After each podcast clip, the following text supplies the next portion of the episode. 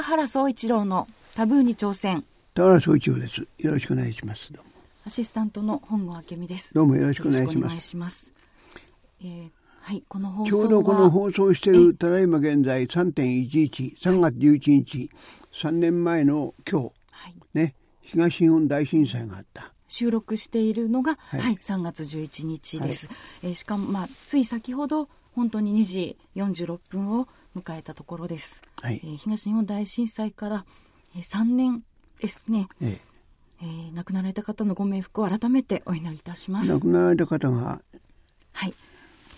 2万、えー、はい、1万すいません1万5884名の方、はい、そして行方不明の方が、えー、10日現在で2633名、はい。ということ約2万名ですね。そうですね。そして、田原さん、その、その後なんですが、うん、震災関連死ということで3件で、うん、え2973人もの方が、うん、えー、その後の、そうなんです、体調悪化や自殺などということで、とても残念な。ストレスもある。はい。あるいは、病院に入院してたのに、病院が被災して、引っ越しをしなきゃいけないとか、無理やりの、いろんなことがありますね。はい。すごく残念な数字なんですが、うん、それと、はい、亡くなられた方も多いけども、復興は非常に遅れてる。そうですね。あのもう先週も少し原さんに伺ったんですが、うんはい、もう復興住宅、まあ、復興まだまだというところがありまして、うん、復興住宅の建設はまだ9%程度、はい、そして、えー、26万7千人の方が今も避難生活、さらに10万4千人の方はいまだに仮設住宅だということなんですね。そ、ね。うん、その阪神大震災とあの、まあ、比べるとということなんですが、うん、えー、同時期の入居率が仮設もう50%台だったということなんです。うん、まあ、難しさがある阪神大震災との違いは大きく分けて3つある。はい、まず1つはね津波がね、はい。あの阪神の時にはその大した被害はなかった。それから何より大きいのは原発の被害がない、あの阪神大震災には原発は全くなかったと、ねはい、それからもう一つは今度のねやっぱり範囲が広い極めて。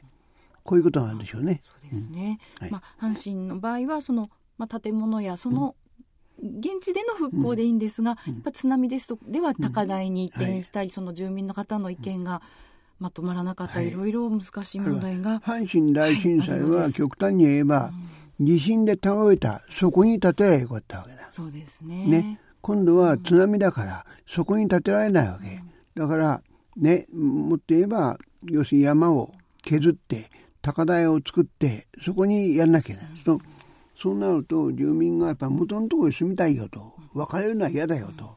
いろいろ出てくるでしょうね、そういう問題。ね、もともとのところがいいっていう方もいるし、はい、でさらにですねその用地買収が進まない、うん、自然資材や人件費が高くなっている、高騰しているということも影響があるということなんですね。すね。ええ、あのー、まあこれは、えー、今ね日本でこれいい悪いことじゃないんだけど、うん、つまり、はい。求人数より求職数の方が少ないんです。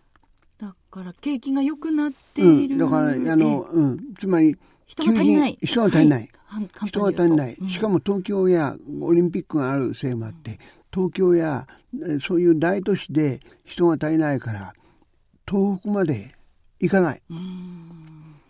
あの先日原発の作業員の方のインタビューを見たんですけれども、うんはい、やっぱり原発の作業員の方もある程度あの被爆量がだとすると去らなければいけなくて、うん、そこに来る人が足りない、うん、とい。う話ですよね。ね、だからまあ福岡受けてる、それからもう一つね実はこのあの、えー、1月の2月の、えー、東京都知事選が終わるのを待ちかねて、ねその、えー、エネルギー基本計画案、はい、案、すごい政府案、というものを政府案でた。はい。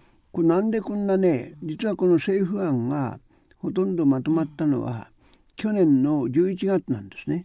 もう去年の秋のうちにはまとまっていたんです、ね、だから本当ならば去年のこの経営の復興あの計画案は去年の12月に出るはずだった。うん、なんで出なかったか。うんうん。東京都知事選なんですよ。つまりこの、えエネルギーの基本計画案の中には当然原発がある、どうするか。大きな問題ですね。ところが東京都知事選のテーマの一つが大きなテーマ、はい、特に細川さんや宇都宮さん反原発なんです。うん、で小泉さんがダーンとね非常にアジテーションやって。まさに今度の、はい、えー、都知事選のテーマが反原発か原発をどうするかだった。で政府はその反都知事選いやという都知事選の原発ムードこれ下手にこことかぶるとより反原発が強まってこの反原発の人が当選するんじゃないかこれ怖いから本当ならば10月12月にまとめるべきをこの、えー、東京都知事選が終わるまで伸ばしたんです。本当はもうその前に出せたのに、うん、都知事選にその松江さんは当選するのを待って出した。でもあのよく田原さん民意を問うって言いますけど、うんうん、民意を問うものですよね、選挙って。だったらまあ国ととではありますけどだから民意を問う選挙に、えー、要するに、まあ言ってみやねやっぱり政府は後ろめたいんですよ。東京新聞の世論調査で原発は嫌だという人が69%ある。ですね。約7割、7割、ね、7割の人が原発嫌だと言って、はい、でそういう時に原発嫌だという宇都宮さん原発嫌だという細川さん両方立候補してる。となるとその両方が相当食うんじゃないかと。票をね。そういった案を出した後だと、まあ、自民党が、はい、えー、この推薦している松江さんが負けるんじゃないかというこの恐怖感があったんじゃないかな。なるほど、うん、その政府案の中身なんですが、うん、えー、原発を、えー、できる限りいやまずね、はいまずえー、あのまず最初はね、えー、原発は基盤となるベース電源としたんですよ。基盤となるベース電源。これ秋の、うん、秋の時点では、はい。うん、基盤となるベース電源。つまり本当に大事な大事なベース電源だった。ところがこの今回のその、えー、都知事選が終わった後のこの計画案見ると基盤がなくなった。はい、基盤がなくなって、うん。うん、ベースロ重要なああ。待って。ね基盤となる重要なベース電源だったんですよ。はい、基盤となる重要なベース電源だったのが、うんはい、基盤がなくなって、はい、重要なベースロード電源電源ですね。そうなんか難しい。はい。で、ベース電源とベースロード電源って何だと？とね、これは要するに、ベベースロード電源っていうのは、昼間でも夜でも同じようにこの電源として使えると。ね、例えば太陽は、えー、太陽は昼間は電源になるけど、夜はならない。あるいは風も、はい、風が吹いてる時はなっても、ね、あの、病んでしまうと、ね、でしまうとならないと。はい、で、ベースロード電源っていうのは、いつも同じように、この、えー、電源発電できるという意味の言葉なんです。で、ね、要するに、はい、えー、最初のね、基盤となる重要なベース電源っていうのは、原発を基盤にするという。うんうんで基盤が消えてよく分かんない曖昧な形になった。そうですね。今度のはベースロード電源って初めて聞いた、はい。はい、専門用語を使ってね。ね、うん、それから中読んでもねよく分かんない、うん、つまり例えばまあこれ本郷さんと論争になったんだけども でね要するに、えー、経済産業省がね出してるデータがあるわけね。でこれは、えー、今、えー、日本にはもともとは54原発があったと。ところがあの福島の1号機から6号機まではこれは廃炉ですね。はい、と約50ですね。約50ですね。約50。48とかね、うん。はい、50。でこの50の電源があのいや原発を今これ全部ストップしてますね。でこれを全部稼働させたとして、ね、はい、全部今ある原発を稼働させたとして、全部稼働させたとしても、はい、実はこれ民主党が決めた政策であの40年で廃炉にすると。建設から40年経った原発はもう廃炉にしますよ、というふうに決めたんです、ね、自民党もこれをそのまま持続しているわけですね。でもしも40年廃炉ということの政策をそのまま持続すると2028年にはね、はい、その電力全体の14%になると、原発が。実は事故前は事故前は、えー、原発が27、8%だった。全体の。はい、27、8%。言ってみると、原発が27、8%。それから、火力。はい、ね。えー、石炭。石炭、石油。石油。はい、えー、これが、ああの、28、石炭が20、石油が20ですよね。はい、えー、それで？石油が20、うん、石炭が20、それから水が10。水が10、水力ですね。はい。はい、で、どうやになる？えー、10。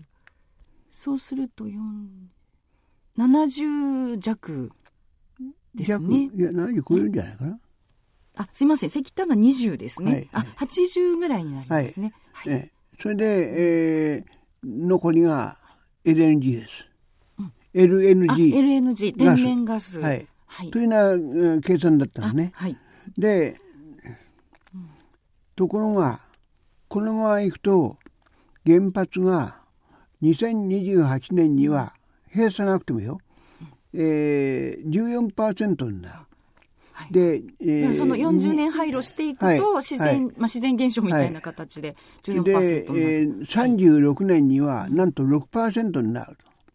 うん、2036年には6%になる、はい、じゃあどうすんだねと、うん、一体、うん、でしかもね6%になっちゃうのよ。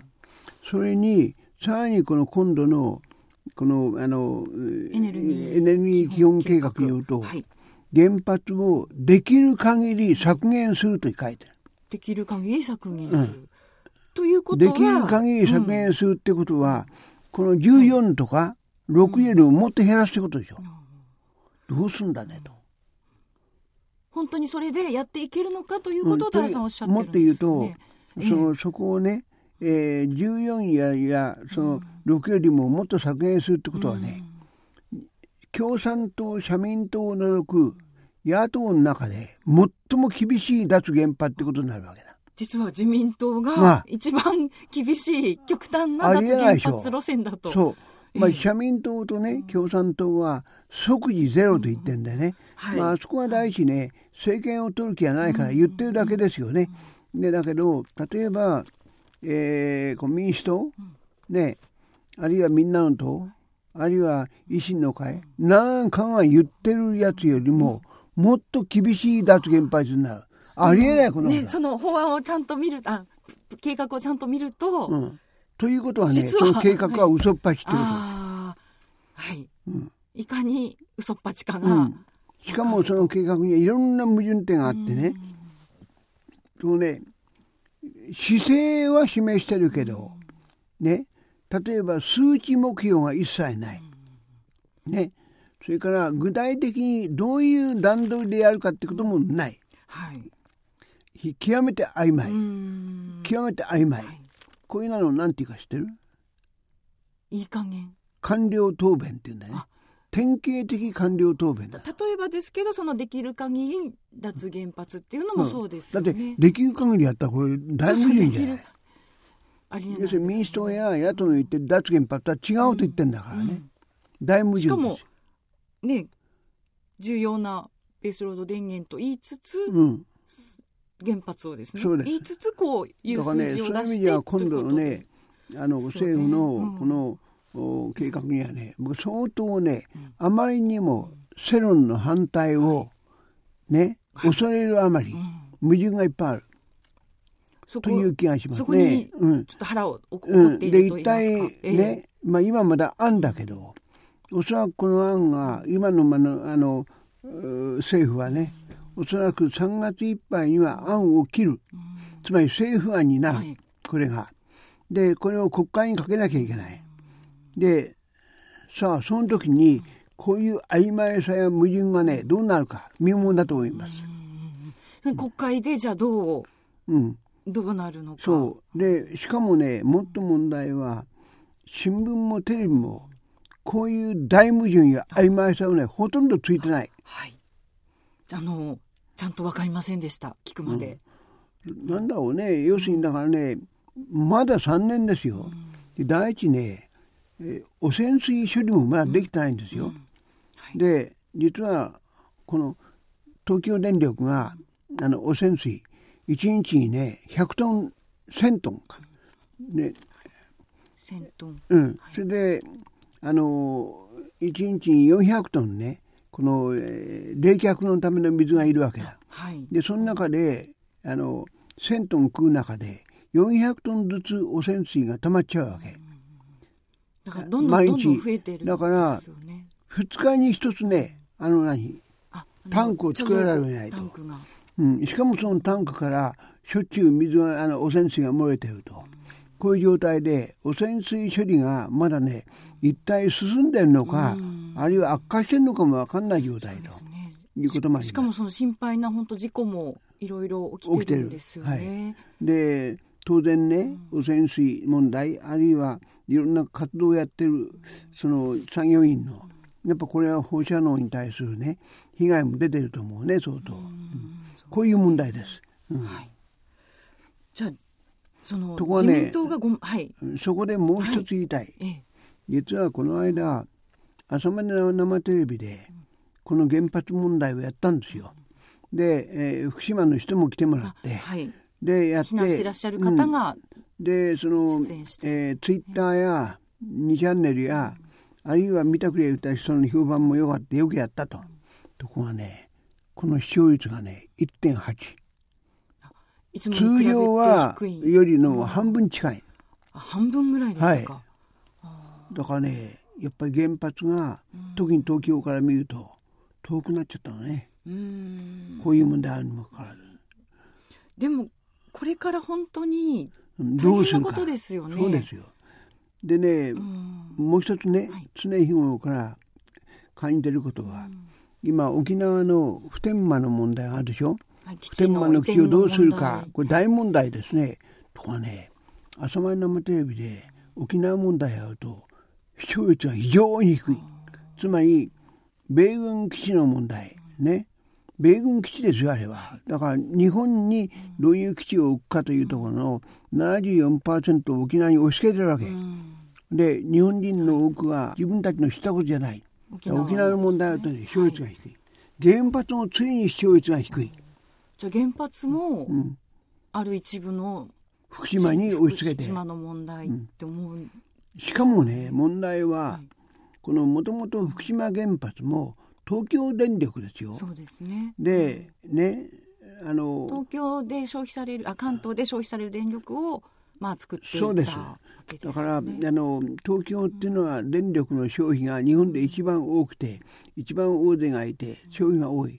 その東京がね原発問題をまるで他人事みたいになってしまってる、これはやっぱりね大問題ですね、うん、逆に朝生で視聴率高かった問題はどういう問題この間の都知事選は高かったですね。都知事選は当然ながらね高いですね、うん、で都知事選も高いし結構安全保障の問題も高いですよ原発が低い。そういえばすいません。ちょっとそれるかもしれないです。視聴率は都内で測るんですか？都内の人だけですか？うんとね東京の視聴率ね。やっぱりそれもあるんでしょうかね、いやあれは東京いやあのね、うん、もっと言えば福島の視聴率は高かった、はい、あそうですよね、うん、あやっぱり4%、はいはいはい。うん、だからでも福島だけの問題ではないのに、ね、しかもしょ、うん、消費してるのは東京だからね。そうなんですよね、うん、うん、なんかそういう問題があります。はいそれでね、はい、それで、僕はこの原発問題で非常に気になっていることがはい、僕はディスインテリですからね、ちあのインテリたちが、特に文化人が原発反対の人が圧倒的に多い。なんで文化人は反対なんだろう。例えばこの間ね、はい、えー、都知事選でもね片や宇都宮さん片や、えー、この細川さん。について文化人、例えば瀬戸内寂聴さんをはじめ、えーね、あるいは梅原武さんをはじめ、大江健太郎さんをはじめね文化人という人はね坂本栄一さんもはじめ、ね、ほとんどがこの原発反対なんですよ。これ何だと思う？でそれあの私の感じたことですけど、うんうんうん、やっぱり理想を言えば、うん、やっぱりなくない方がいいっいいなって私も思うんですね。でそういう時に文化人が言うのは、はい、ね、命か電気かって言うんですよ。そうですね。あのあと人か経済かって言い方もしますよね。でただそうそれ理想を言えば人であり命が一番大事なんですけど、うん、ただやっぱ田原さんの仕事でもういろんな政治家の方官僚の方会ってると、うん、でも政治家やそういう人たちは現実的にじゃあでも国のエネルギーどうするのかって考えなきゃいけないじゃないですか。うん、でも文化人の方はあの極端な言い方すれば別にそれは考えなくても理想を言っていればまああの小泉さんがもう文化人ですよね、だから小泉さんは、ねうん、理想もちろん理想って大事なんですけど、うん、そういうことかなって私は思ったんですが、うん、もう一つね僕はねやっぱり文化人は基本的にリベラリストですよね。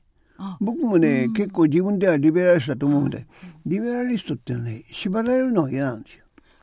で、はい、僕はねこういうフリーで言うのはね人にね縛られるのは嫌。仕切られる仕切られるのは嫌。その代わり人を仕切るのも嫌なんですよ。もう一匹狼。そう。で、文場合に文化人はね、やっぱり人に仕切られるのは嫌。仕切るのも嫌という人が多いと思う。原発ってね、安全っていうのは大事だから、安全のための管理っていうことがね、非常に大事になってくる。安全のための管理。管理っていう言葉はね、やっぱり逆に言えば仕切るってことになるんですよ。仕切られるの嫌だよと、こっから入っちゃダメだとかねであのこの間の特定秘密保護で言えばね原発はテロのおしあの襲いだってあると。そうですね、と、ね、テロから保護するために特定秘密保護にあれは原発はね触れるわけね。うん、とこのことは言っちゃいけない。このことは言ってはいけない。このことはしてはいけないということがね多くなってくる。ここがどうも文化人は嫌なんじゃないかな。ああ、なるその管理されている、うん、その電気、うん、確かどなんてあのたかが電気でそのそうこうたかが電気じゃないということをおっしゃってた方もいましたよね。うん、坂本栄一さんですよ。あそうです、あと沖縄に移住されあいましたね。方作家の方も、沖縄には原発がないからい。いっていう言い方をしてましたよね。なるほど。この問題もね、うん、僕はやっぱり一回ねあの論じたいと思ってます、はい、あの、はい、いやそういう人に本当の意見聞きたいと思ってる、ね。うん、そうですね。はい、はい、じゃあ質問いきましょうか、はい、ところでそのインテリとえー、ディスインテリですか、うん、田原さんはインテリじゃないとおっしゃいますけど、うん、それどうやって区別してるんですか田原さんは？僕は現実的なんですよ。あ具体的にね僕が現実的になったきっかけは一つはね前も言ったと思うけど僕はやっぱりあの若い時はね共産主義が素晴らしいと思ってた。社会主義が素晴らしいと思ってました。で特に日本共産党っていうのは素晴らしい党だと思ってました。なぜかと何だと思う？みんな平等違う、はい、最後まで戦争反対で言ってたんだよ。韓国の中入って。はい。ね、あの戦争の時、ね、あの、ね、太平洋戦争の。時最後まで戦争反対と言って、えー、韓国の中に入ってた。素晴らしいと、うん、でその共産党ね。でその共産主義。これ素晴らしいと思ってました。で共産主義を国税としているソ連っていうのはね世界で最も素晴らしい国だと思い込んでました、うん、本当に。理想だと思っていた、うん、で、えー、それで65年に65年ってまだ本郷さん生まれてない。生まれてないですね。で、えー、実はその世界ドキュメンタリー会議っていうのがあってなぜか日本から僕が選ばれて、えー、モスクワであったんです、はい、で行った。で当然ながら当時ね、えー、ソ連っていう国は言論表現自由で何でも言える国だと素晴らしい国だと思ってます。そこで実はモスクワ大学の学生たちと討論会したいとディスカッション。したら OK だって言うんでね学生を10人ばかり集めてくれた。でそこで実は私がソ連へ行くちょっと前にフルシチョフという職長が、えー、こうクビになった。失脚した。でフルシチョフというのはスターリンを批判して登場したんで日本では雪だけだっていうんで歓迎された。これが失脚した。それで僕がその学生たちになぜフルシチョフが失脚したんだと聞いた。当然答えてくれると思ったらみんな真っ青になった。唇ふれんばそれでコーディネーターコーディネーターの、えー、ソ連の人がこれはそうやらなきゃダメだと。政治の話はダメだ。うん、何？言論表現自由じゃないか。とんでもない。それで僕はソ連っていう国は言論表現が全くその自由がないんだってことは分かった。うん、ね。そこで原理的になってきた。はい。うん。で、当時だけどね、日本に帰ってきてね、怖くて言えなかった。なんだ、日本のジャーナリズムほとんど最後だったから。ということはソ連素晴らしいというふうにみんな、うん、ソ連の批判が日本のジャーナリズムで初めて起きるのはいつだか知ってる？えー、えー、いやわかりません。1979年に、はい、ね、えー、ソ連がアフガニスタンに侵攻する、はいえー、これですよ。それまで79年最近ですよ、ね、79年までは、もうソ連が素晴らしいと、日本のジャーナリズムでは、はい、僕65年だからね、はい、じゃあかなり、うん、うん、早く気づいていたけど、はい、でもそういうふうに田原さんは田原さん行ってみたからそう気づいたけど、うん、気づかない人が日本にはいっぱいいた。ということですよね、まあ余計なことだけどね。はい、だそこじゃないですか現実的だった。はい。現実的だだからじゃないですか。えっとさっきインテリは大体原発反対いやだからそのねそういう現実で自分の考えは全く違うと、うん、でもっと言いましょうか、はい、実はそこでいつかこのことを言わなきゃいけないと思ってたそれで1977年に77年、はい、ね。77年。に、はい、僕はね韓国へ取材行った。で当時日本の朝日新聞はじめほとんどの新聞雑誌ね。世界で最も素晴らしい国は北朝鮮であると。北朝鮮こそ地上の楽園であるとこう言ってた地上の楽園。楽園、はい、で、逆に韓国は地上の地獄であると。で、で、韓国へ取材行った。まあ、いろいろあったんだけど、言った。それで、韓国黒い癒着からのテイクオフというね、うん、論文を文藝春秋に書いた。うん、で、韓国はまだ独裁政権。えー、パク・クネさんの父親のパク・チョンヒさんが大統領だった。だけど、経済はどんどん良くなってる。ね、今に日本にとって怖い国になると書いたらね、田原は KCIA に金もらってキーセン抱かされて書いたといろんな雑誌書いて。買収されたと。大球団集会開かれて、僕球団されるの好きだから、どんどん行って反論した。1年半後に僕の言う通りになりました。だそこでね、非常に現実主義的になった。うんうん、その時もやっぱりインテリたちの、文化人たちの多くが、北朝鮮素晴らしいだったんですよ。ずっと北朝鮮素晴らしいで、い、や、その時、その時76年、77年。7年。うんそういうことなんだ。からねどうもね文化人というよりね、偉いと思うけど今一つ信用できないなっていうところがあるんですよ。すみません。それその問題と原発が今回え今回確かにそ同じ構図ですよね。理想だ理想を語るというか、理想しか見ないというそこはちょっとね僕はとても引っかかるというところがあって。あの難しいんですがね、えー、原発大丈夫だ原発素晴らしいという気はないんですよ、うん、ただねあの原発見なきゃいいと原発なんかない方がいいと言い切るのはねいかがなものかなという感じがする。とっても。はい。またそのあたりの話やりましょう。はい、やりましょう。かわせてください。田原さんありがとうございました。どうも大変失礼しました。これからまたのまあ4年目と言いますか、はい、震災後、はい、もう復興に目指して、はい、はい、で忘れちゃいけないですね、本当に。で今もまあ、大変な方がいるということも忘れないで頑張りたいと思います。はい、さて番組では皆様からの質問をお待ちしております。田原さんに聞いてみたいことがある方は、オンザウェイジャーナル田原総一郎のタブーに挑戦ホームページからお送りください。その他、田原さんのツイッターやフェイスブックからでも結構です。ツイッターは、アットマーク、生田原、NAMATAHARA。フェイスブックは田原総一郎で検索してみてください。よろしくお願いします。お待ちしております。田原総一郎のタブーに挑戦、そろそろ別れの時間です。